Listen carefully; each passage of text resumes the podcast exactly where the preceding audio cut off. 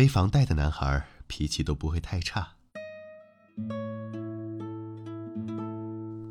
晚上好，这里是真故电台，音频版的真实故事计划，每天为你分享一个从生命里拿出来的故事。今天为大家带来的是关于一个追风少年放弃梦想，逐渐归于现实的故事。认识山鹰是在大二刚开学的时候，我们同在河南新乡一所学校念书，他是比我低一级的师弟，我学法律，他学市场营销。在这所普通的学校里，我们的同学多来自小地方，视野逼仄，追求平稳的生活。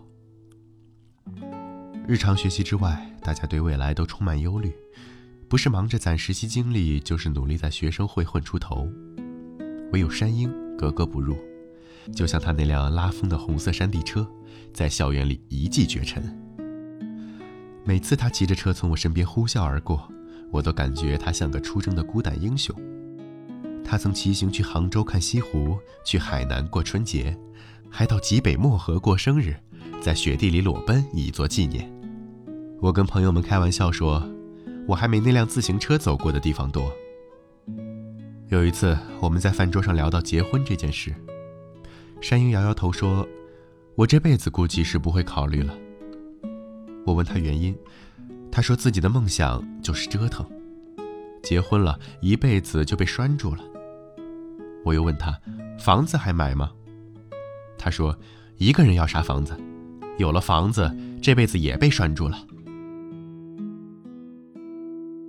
二零零八年毕业后，我的一部分同学回老家考公务员，个别志向远大的去了大城市，还有人选择了继续深造。我按部就班到省会郑州工作，选择郑州是一个讨巧的活法。这里没有一线城市那么大的压力，但未来发展空间也有。一年后，山鹰也毕业了，他没来郑州，也没回老家信阳，而是直接去了北京。二零一一年，我和相恋一年多的女友选择了裸婚。刚开始，即便是租房也能有一番乐趣，可慢慢看着当初买房的同学已经搬进了新家。还有更多的朋友走在买房的路上，我们却连装修房子的自由都没有。妻子心里开始不平衡，买房之事被重新提上日程。那段时间，我和山鹰抱怨压力太大，他劝我要量力而行。我回家试图劝服妻子，随之而来的却是一场剧烈的争吵。我出身农村，经济上父母帮不了什么忙，只能靠自己买房。又逢母亲生病，房子首付基本都是借的，还刷了一万元的信用卡。前几个月里，我得四处找人套现还信用卡。山鹰依旧我行我素，在北京待过一段时间后，他回信阳开了一家专业的品牌自行车专卖店。他一边卖车，一边组织车友会活动，生意和娱乐一块儿做了。因为要还房贷，孩子又快生了，我的压力更大了，不得不考虑更换工作。我那时脑子里只有房贷和孩子，辞职了。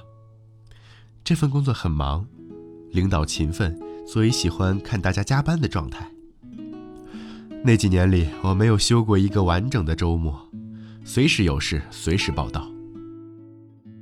每当夜色降临，我独自从那栋蓝色写字楼的电梯里，或轻松或沉重地走出来时，我都习惯性的去翻山鹰的朋友圈，看看他外出旅游的照片。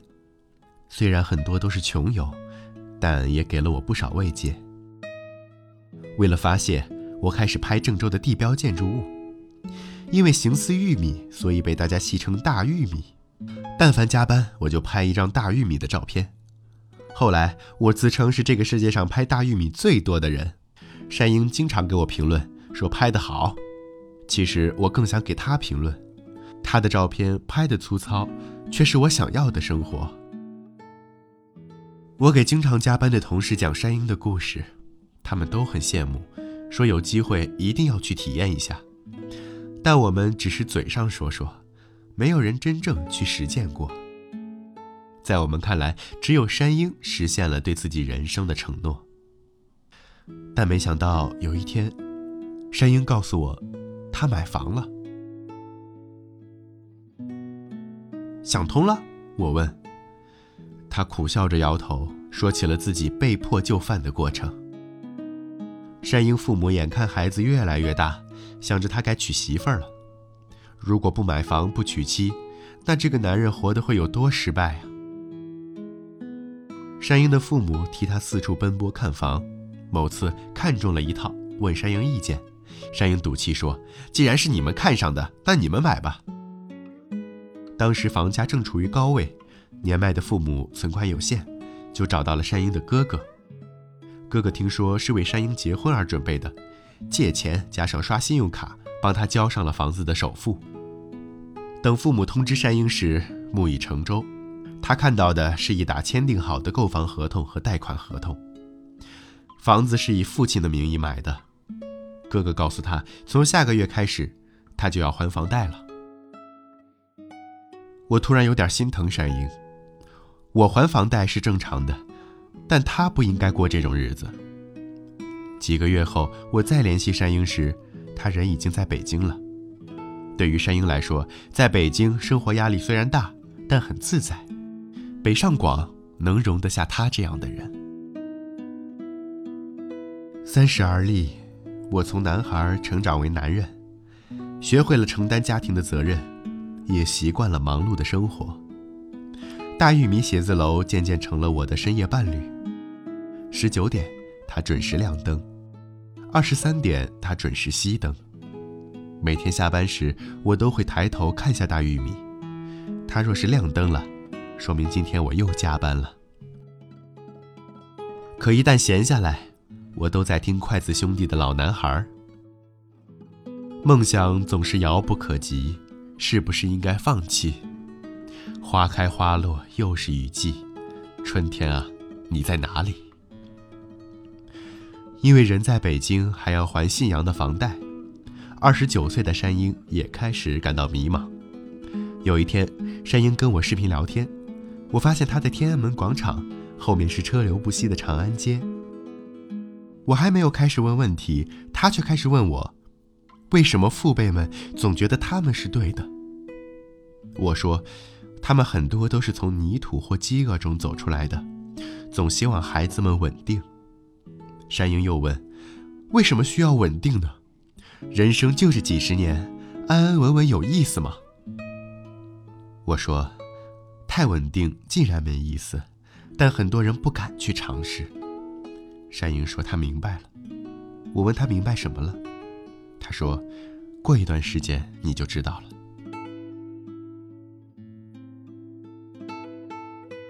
接到山鹰的结婚通知，我正在公司食堂吃饭，我开始不相信，回了句滚犊子。你是在玉龙雪山还是在喜马拉雅山？山鹰回复：“这回说真的，房子都买了，还能往哪儿跑？”结婚对象是家人给他介绍的，双方家庭知根知底，父母勒令他限期结婚。他以前谈过女朋友，一直躲避着结婚这件事，但这一次他妥协了。两家选好了黄道吉日，只等他回家。我一时间有些心痛，我从没想过他会和我一样，被生活给锤扁。这个世界实在太单调了。就这样，山鹰回了信阳，顺从父母的心意结了婚，每月老老实实上班，按月还房贷，抽空就回老家看望父母。不久前，我在老家见到山鹰的父母。老两口喜笑颜开，拿他们的话来说，山鹰终于成熟，知道顾家了。他们现在最大的期待就是抱孙子。我问山鹰过得幸不幸福，他说就这样，马上就到油腻的中年了，准备要个孩子。说到孩子，我俩话题又多了起来。